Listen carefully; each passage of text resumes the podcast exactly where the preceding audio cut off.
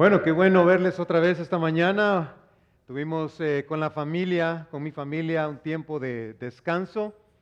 Estuvimos reuniéndonos con los que dicen que son argumedos, ¿verdad? Aunque ya en la familia casi argumedos ya no hay, pero era mi familia, del lado de mi familia tuvimos una reunión después de 10 años que no nos habíamos juntado todos, así que mis padres no conocían a nuestro nieto, mis hermanos tampoco, así que fue un bonito tiempo de descanso, de compartir, de comer, obviamente, y de este, eh, contar anécdotas y recordar viejos tiempos. Así que fue un tiempo muy lindo, gracias a Dios, eh, esta semana.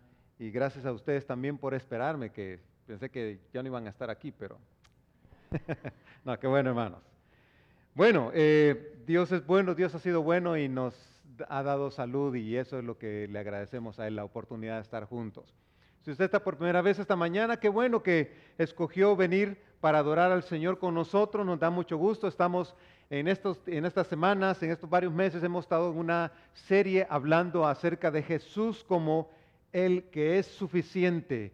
No necesitamos a nadie más. Y estamos usando la carta del apóstol Pablo a los colosenses como nuestra referencia para extraer de ahí lo que Dios nos dice acerca de Jesús su Hijo, como el Dios del universo, como el Creador. Y esta mañana vamos a entrar en el capítulo 13. La semana pasada ustedes, eh, nuestro amigo Hernán estuvo hablando acerca de los primeros cuatro versículos de poner nuestra mirada hacia arriba. Hoy vamos a ir de versículos 5 al 11 y vamos a estar eh, pensando y meditando y reflexionando en la exhortación que Pablo nos da ahí. Así que voy a leer el pasaje antes y luego quiero mostrarles dos listas que Pablo nos da en ese eh, pasaje de cosas que debemos dejar, cosas que debemos extraer de nosotros que no debemos practicar y cómo Pablo nos vuelve a enfocar otra vez en Jesús. Esta carta es acerca de Jesús y él dice, es Jesús, Jesús es suficiente, no necesita nada más, Jesús, Jesús, Jesús. Y eso es lo que el apóstol Pablo nos va a decir. Así que Colosenses 3, versículos del 5 al, 11, eh, dice la palabra de Dios de esta manera, y leo versículo 5. Por tanto, dice, hagan morir todo lo que es propio de la naturaleza terrenal. Y en lista aquí, inmoralidad sexual, impureza, bajas pasiones, malos deseos y avaricia, la cual es idolatría. Por estas cosas viene el castigo de Dios Ustedes las practicaron en otro tiempo cuando vivían en ellas, pero ahora abandonen también todo esto, enojo, ira, malicia, calumnia y lenguaje obsceno. Dejen de mentirse unos a otros. Ahora que se han quitado el ropaje de la vieja naturaleza con sus vicios y se han puesto el de la nueva naturaleza que se va renovando en conocimiento a imagen de su creador, en esta, en, esta nueva naturaleza no hay griego ni judío, circunciso ni incircunciso, culto ni inculto, esclavo ni libre, sino que Cristo es todo y está en todos. Amén. Padre, pedimos que tu palabra nos hable esta mañana y que llegue, como dice el autor de Hebreo, Hebreos hasta lo más profundo de nuestro ser, hasta los tuétanos, hasta partir el alma, Señor, y nos transforme, nos cambie, nos lime esas asperezas que tenemos en nuestro carácter para ser como Jesús. Te lo pedimos en el nombre de Él. Amén. Pablo comienza este, estos primeros estos versículos con una frase clásica en él. Por tanto, dice Pablo, por tanto. Y esto tiene que ver con los primeros cuatro versículos que nos dijo, ustedes ya han resucitado con Cristo, pongan su vista en las cosas de arriba, pongan su mirada en las cosas de arriba, enfóquense en Jesús que está sentado a la diestra del Padre. Ya no tienen que estar viendo hacia los lados, hacia abajo, tienen que mirar hacia arriba. Es decir, mirar con una perspectiva diferente, la perspectiva celestial. Por tanto, dice, así que ya que tienen esa mirada en las cosas de arriba, entonces ahora tienen que hacer lo que, lo que les voy a decir. Y dice, y usa una frase ahí en el versículo 5, dice, hagan morir todo lo que es propio de la naturaleza terrenal. Hagan morir. ¿Qué significa eso de hacer morir? Es un asunto de esforzarnos y empeñarnos voluntariamente y enérgicamente en dejar las cosas que Él nos va a decir. Es una manera gráfica en la que Pablo está diciendo, tienen que repudiar, pues que ustedes están, han puesto su mirada en las cosas de arriba, tienen que repudiar, rechazar y repeler esto que les voy a decir, esta lista de cosas. Tienen ustedes que reprimir y negarse a ustedes mismos a seguir esos impulsos de su naturaleza pecaminosa, de su naturaleza carnal, a, reprimir aquello que ustedes han pasado, han vivido y que todavía, debido a que la naturaleza, la carne, no la podemos destruir eh, eh, materialmente, la llevamos con nosotros mismos, pero es una tendencia que van a tener. Tienen que reprimir esa tendencia. Tienen que dejar eso, tienen que dejar ese asunto, porque esa naturaleza carnal, esa carnalidad, esos deseos pecaminosos, van a estar ahí aunque ya han sido vencidos en la cruz por Cristo. Van a estar ahí esos, esos deseos, pero tienen ustedes que reprimirlos, tienen que vencerlos, tienen que hacer que, eh, sean como, eh, como que ustedes están repeliendo algo. Y cuando vengan, ustedes tienen que rechazarlos. Y pareciera como que está pidiéndonos algo muy complicado. Y luego nos da eh, la, lista de cosas. El apóstol Pablo decía a los Gálatas, los que son de Cristo Jesús han crucificado la naturaleza pecaminosa con sus pasiones y deseos. Aunque parezca difícil lo que Pablo nos está diciendo de que podemos hacer morir esas cosas, esa naturaleza pecaminosa, Pablo también nos, dice aquí en este pasaje que ya que somos de Cristo Jesús, si tú tienes a Jesús en el corazón, has crucificado tu naturaleza pecaminosa con sus pasiones y deseos. Ahora, ¿cómo es esto? Ya Cristo, en Cristo ya ha sido crucificada mi naturaleza pecaminosa, pero también está diciéndonos, miren, todavía hay que hacer morir esos deseos. ¿Cómo es eso? ¿Cómo se hace? ¿Cómo se hace eh, que, que cuando tengo ese deseo, yo puedo repelerlo, yo puedo reprimirlo, yo puedo rechazarlo. ¿Cómo se hace? La pregunta.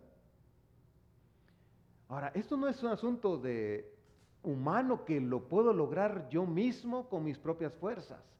Aunque sí hay cosas que yo tengo que hacer. Yo tengo que participar en esto. Pero este es un asunto donde necesitamos la intervención directa de Dios soberanamente sobre nosotros y dejar nuestra voluntad de una manera que esté completamente rendida a Dios para que Dios actúe y la domine. Porque esta carne, esta carnalidad es como un animal furioso que está y que solamente tomándolo por donde se debe tomar, lo podemos sostener y refrenar de su furia.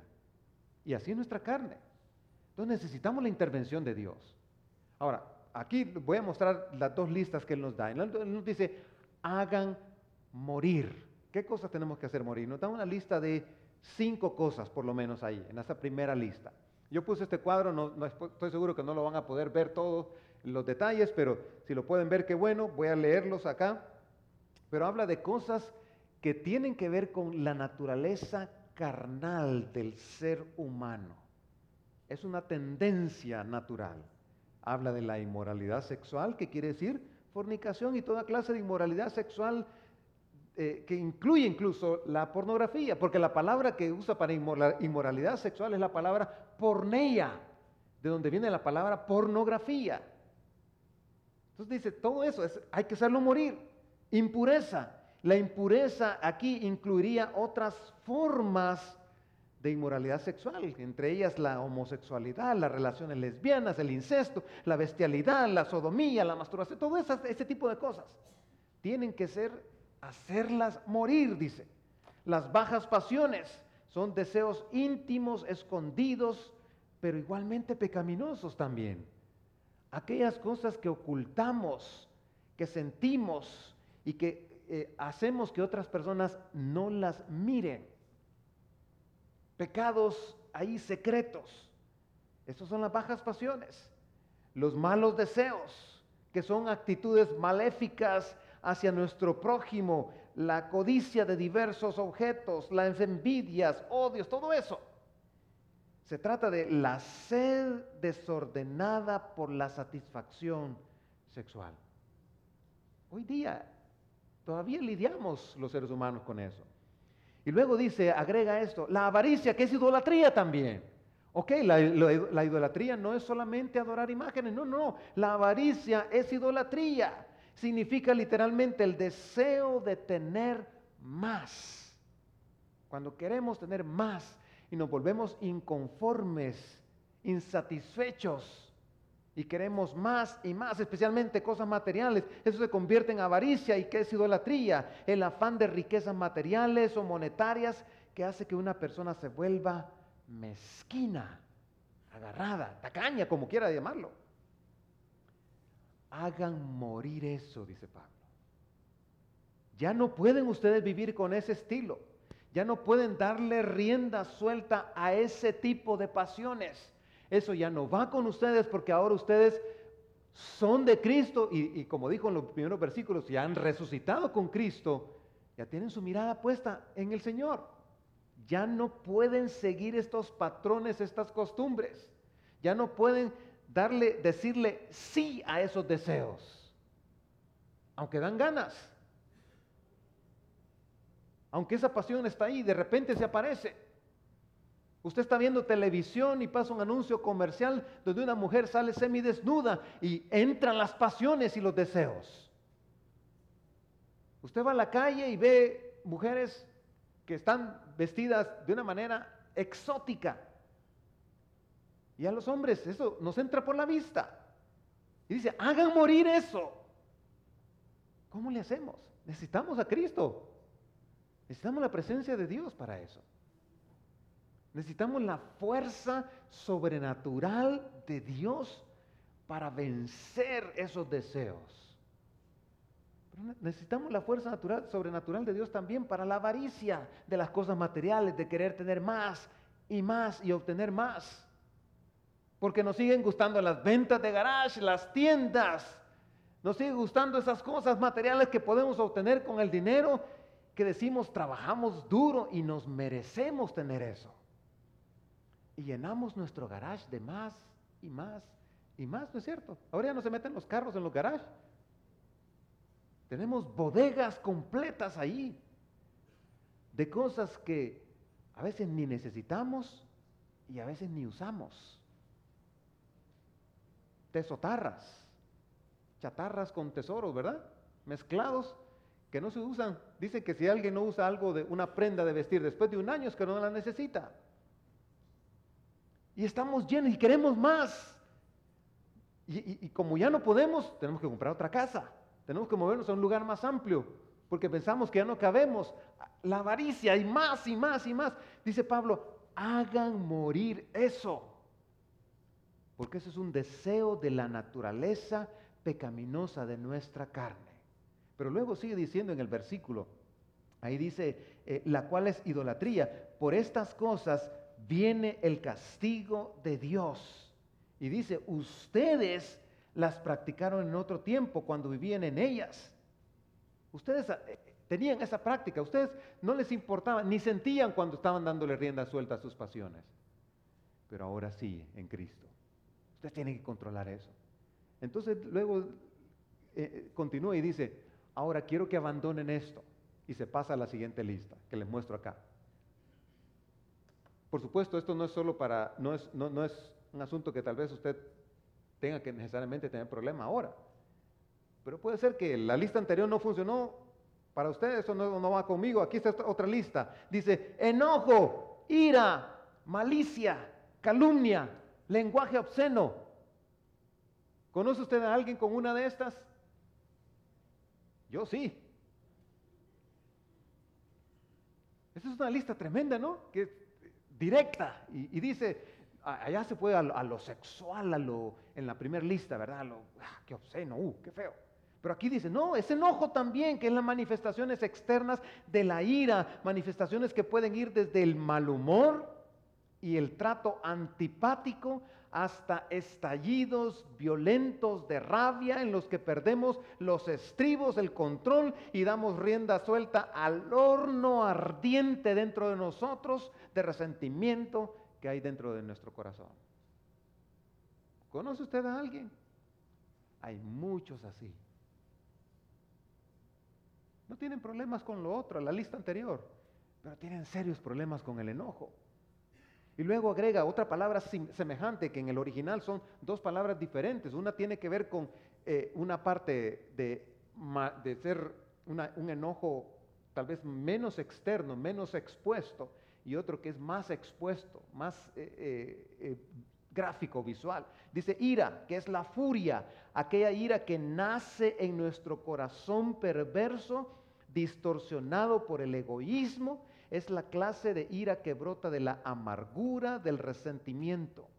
Se trata de un intenso espíritu de disgusto u hostilidad, un espíritu vengativo, un sentimiento de aborrecimiento. Cuando esa persona dice, te odio, te detesto, me caes mal, producto de ese enojo, de esa ira, causado por quién sabe qué. La razón no sabemos. A veces sí sabemos la razón. Y se van anidando en el corazón. Y mire, el, enojo y la ira están muy ligados con la amargura y el resentimiento.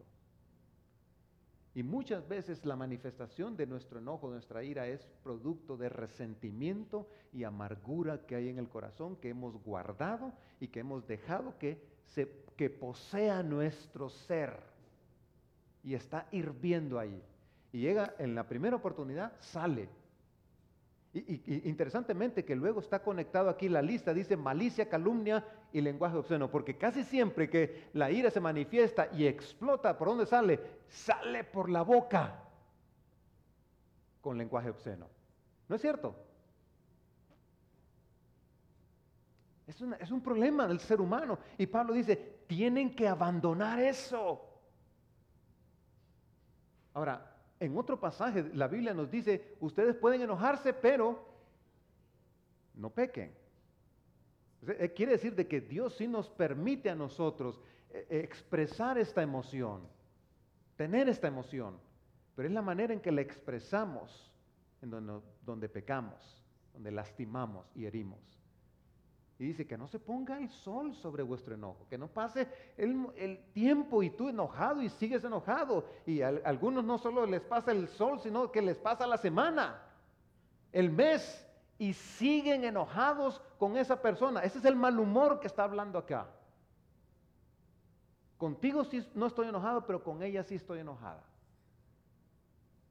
Y ese mal humor lo guardamos y lo guardamos y, y empieza a ser nido en nuestro en nuestro corazón y empieza a, hervir en nuestro alma. ¿Sabe qué es lo que hace? Nos hace que nuestra vida sea realmente una vida miserable. Miserable.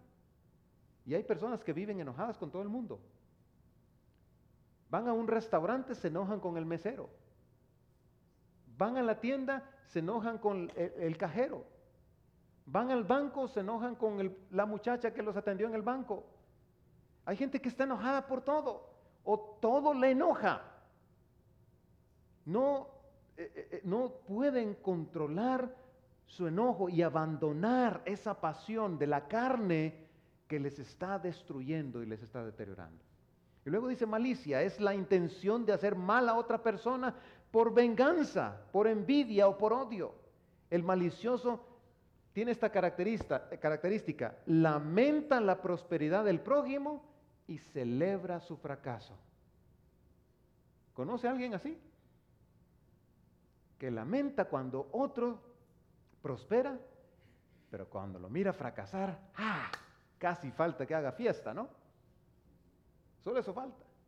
Calumnia, dice, es maledicencia, palabras indebidas, conversación injuriosa en la que criticamos a una persona que no está presente. Mentiras, calumnias, chisme, como el lenguaje abusivo dirigido directamente a esa persona, insultos, gritos, sarcasmos, insolencias, se manifiesta por medio de abusos verbales directos o por medio de insinuaciones.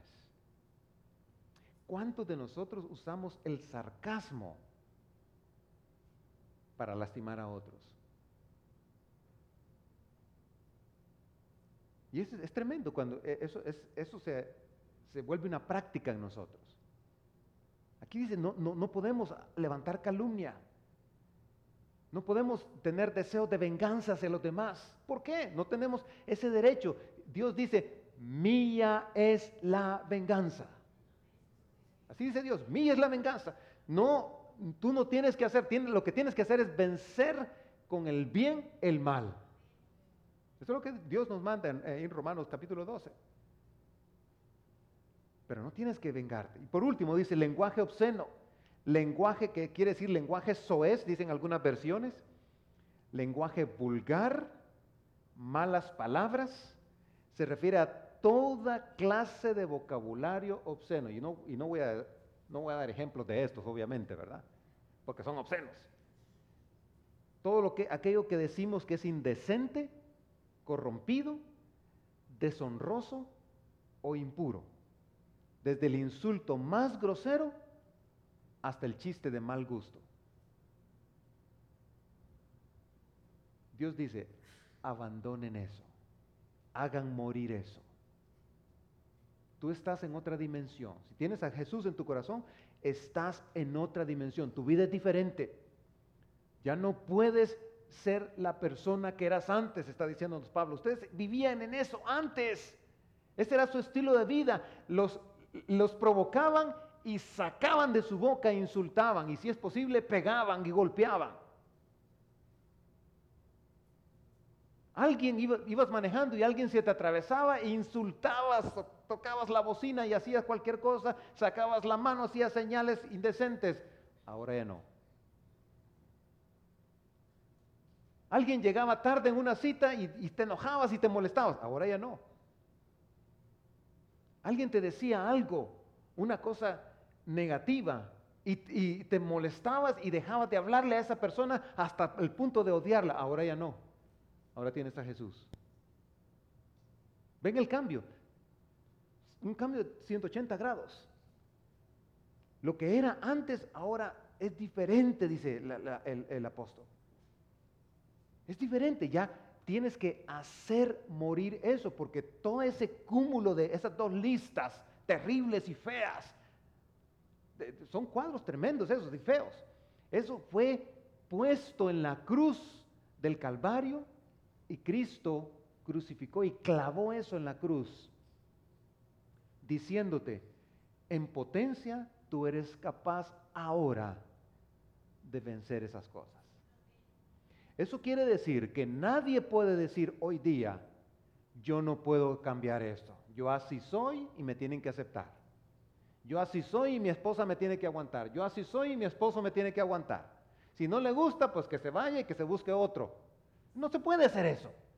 Tú tienes a Jesús en el corazón y puedes ser capaz en el poder del Señor de vencer todo tipo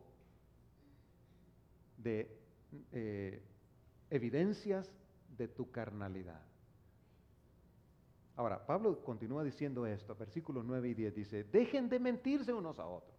Este es como como la fresita de todo el pastel que él ha puesto, ¿verdad? La fresita así, la cereza encima. Miren, dejen de mentirse unos a otros.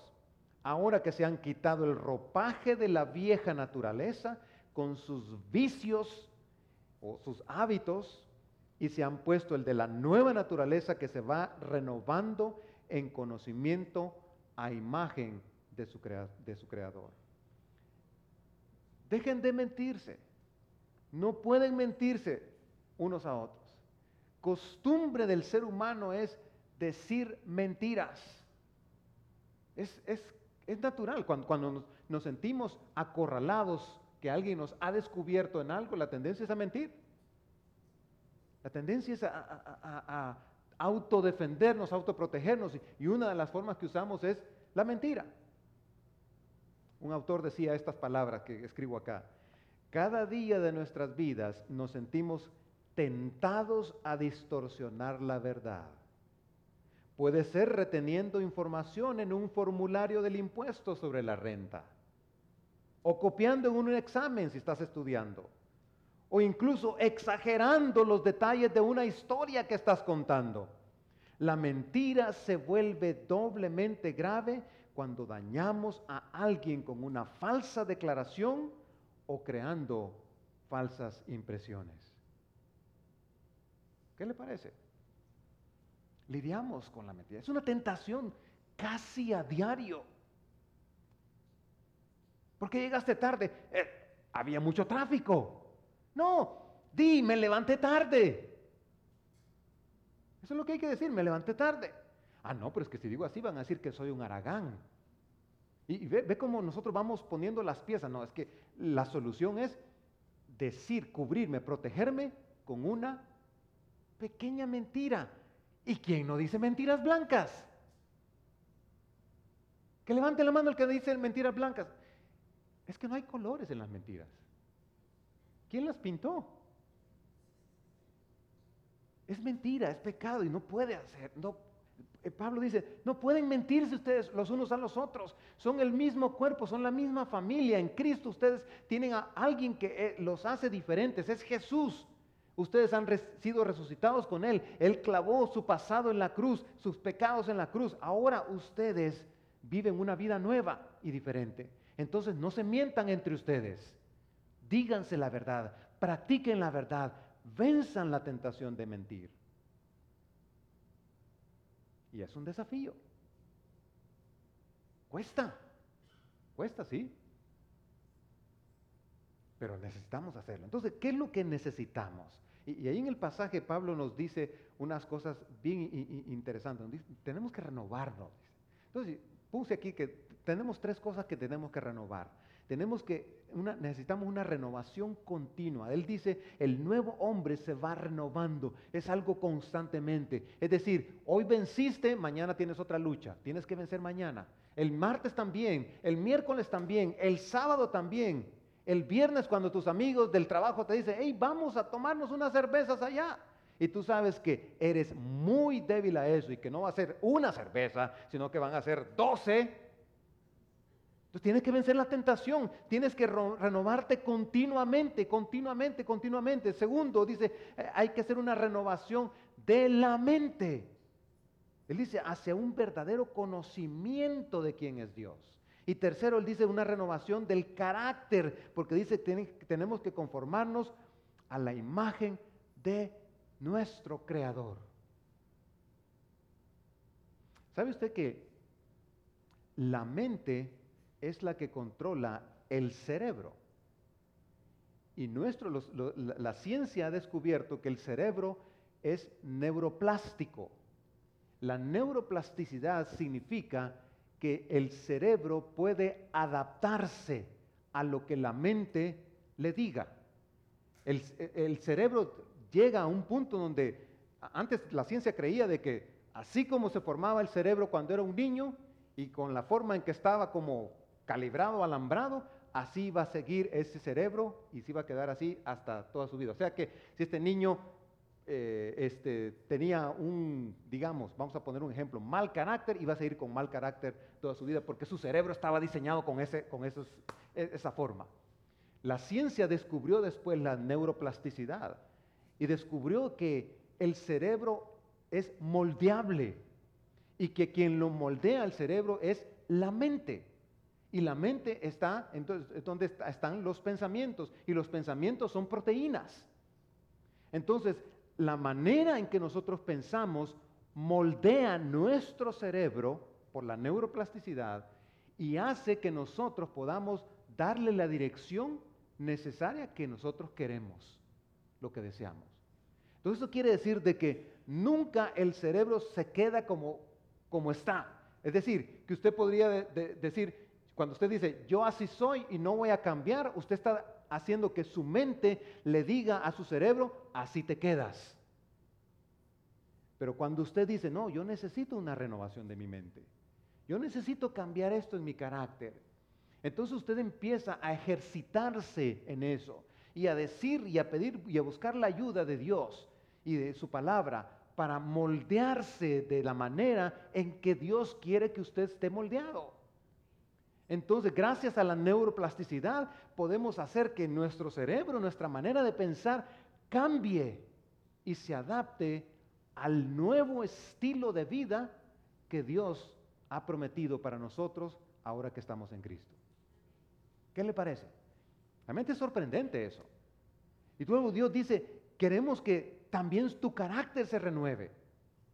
Necesitamos una renovación del carácter, porque nuestro carácter basado en nuestra naturaleza terrenal, humana, pecaminosa, no sirve realmente. está eh, obstruido y deteriorado por el pecado. Necesitamos una naturaleza diferente. Y esa naturaleza la provee Jesús a través de su Espíritu Santo. Entonces necesitamos cambiar ahora nuestra manera de pensar. Ahora nuestra manera de pensar va a ser completamente opuesta, diferente a como era antes. Y por eso Pablo está diciendo con autoridad, hagan morir la primera lista. Y luego dice, abandonen también esto. Enojo, ira, gritería, eh, eh, el lenguaje obsceno y impureza sexual, malos deseos, todo eso. Ah, pueden hacer morir eso gracias a que su manera de pensar cambia por el conocimiento de Dios, ustedes pueden cambiar su manera de vivir, su carácter. Eso es maravilloso. Y entonces Pablo concluye aquí, dice, en esta nueva naturaleza no hay griego, ni judío, circunciso, ni incircunciso, oculto, ni oculto, esclavo, ni libre, sino que Cristo es todo y está en todos. Lo que está diciendo Pablo es, Jesús es suficiente no hay necesidad, que, no, no, puedes tener la excusa de que, no, pero es que yo soy judío, no, pero es que yo soy gentil, no, pero es que yo soy educado, no, pero es que él no es educado. No, no hay culto ni inculto, dice. Cualquiera que pone su confianza en Jesús reconoce que Él tiene el poder y la capacidad de cambiarle a esta nueva naturaleza en la que estamos, a la que Él nos ha llamado. Y eso es lo que Dios quiere para ti hoy y para mí hoy. Debemos dejar de ser creyentes que estamos queriendo vivir en nuestra vida nueva, sosteniendo todavía nuestra vida pasada. Porque le damos aquí en la vida nueva, le queremos dar rienda suelta a nuestros apetitos y deseos de la carne. No, no, no, no, no se puede, no se puede. No se puede. Eso tiene que cambiar, dice el Señor. Porque tienes que ser moldeado conforme a tu creador. Esa es la razón. Así que dos cosas que creo que son importantes para nosotros y con esto concluyo. Tu compromiso es, mi estimado hermano, esta mañana, ir a la cruz cada día. Y cuando te sientas tentado con esas tentaciones de que tu carne está ah, queriendo ceder, a los impulsos sexuales, a la pornografía, eh, a, la ira descontrolada, al lenguaje obsceno, ve a la cruz y dile, Señor, ayúdame a vencer. Si, está, si viene, tú ves que viene esa persona que te enoja siempre, clámale al Señor en tu mente y en tu, en tu pensamiento, dile, Señor, ayúdame a cerrar mi boca y déjame decir una cosa, te lo aseguro que Dios te la va a cerrar. Ya lo ha hecho conmigo. Hay momentos en que le he tenido que decir, Señor, ayúdame a no decir nada. Y Dios me hace no decir nada. Necesitamos ir a la cruz, porque Él es nuestro creador, el que nos ha diseñado, nos ha hecho con un nuevo diseño ahora, para que nosotros podamos depender y codepender de Él, de tal manera que cuando esas cosas feas de nuestra naturaleza carnal florecen o salgan o intenten salir, podamos repelerlas, refrenarlas. Y entonces tú vas a tener la autoridad para apagar el televisor o cambiar de canal cuando estás viendo una película y tiene una escena pornográfica. Tú vas a tener la autoridad para cambiar de canal. ¿Por qué? Porque ya no, esto ya, no va, ya se va a, ver, ser el deseo de la nueva naturaleza, no el de la vieja naturaleza. Tú vas a vencer eso.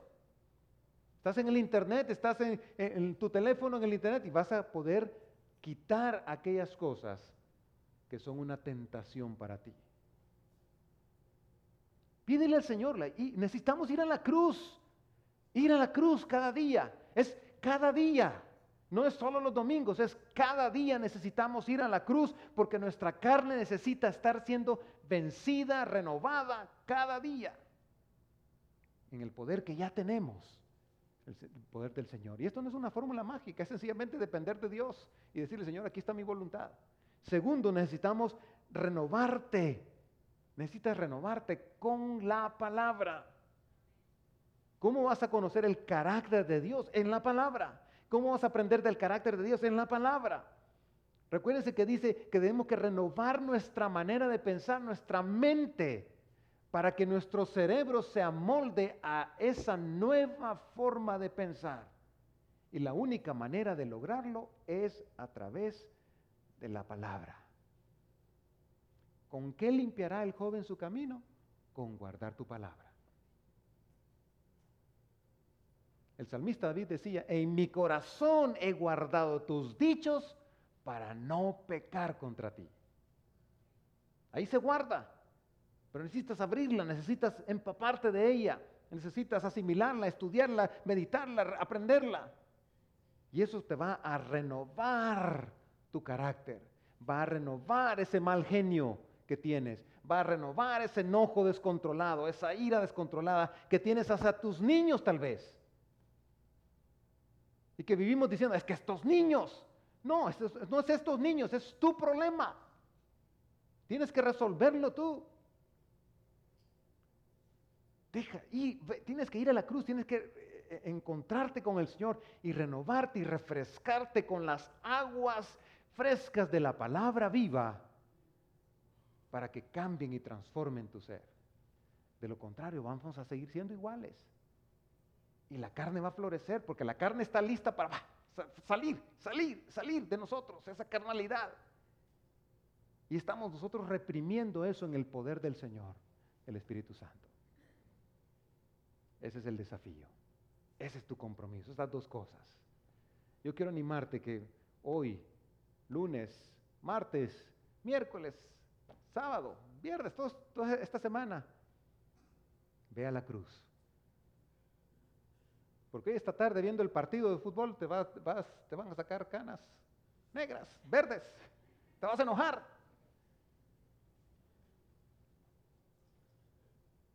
El carácter sale así. La naturaleza pecaminosa, la carne quiere salir. Venzámosla. Ve a la cruz y renuévate. Quiero terminar esta mañana con la comunión tomando el pan y la copa. Y esta mañana vamos a, en, reflexión a esto, en lo que Dios quiere de nosotros. Porque Jesús ya lo pagó, ya él, él hizo todo. Y en este momento que recordamos la obra de Jesús, queremos en reflexión a eso, en meditando en eso, tomar estos elementos, pensando que nuestro viejo hombre fue crucificado, que ya no tenemos el ropaje de la vieja naturaleza. Ya no, ya no dice, ya es ropa nueva lo que tenemos. No sé en qué país comen algo que se llama ropa vieja, ¿verdad? Aquí ya no comemos ropa vieja, hermanos. Aquí es ropa nueva. La ropa nueva de la nueva naturaleza que Dios nos ha dado a través de su Hijo Jesús. Y si tú crees en Jesús y eres un temeroso de Jesús, pues tú tienes la bendición de poder participar. Yo quiero animarte que no te vayas esta mañana sin participar de estos elementos en donde recordamos la obra de Jesús. Así que lo vas a recibir, hay dos copitas, una abajo con el pan y la otra con la copa, la copa del jugo de uvas. Así que en su momento vamos a tomarla.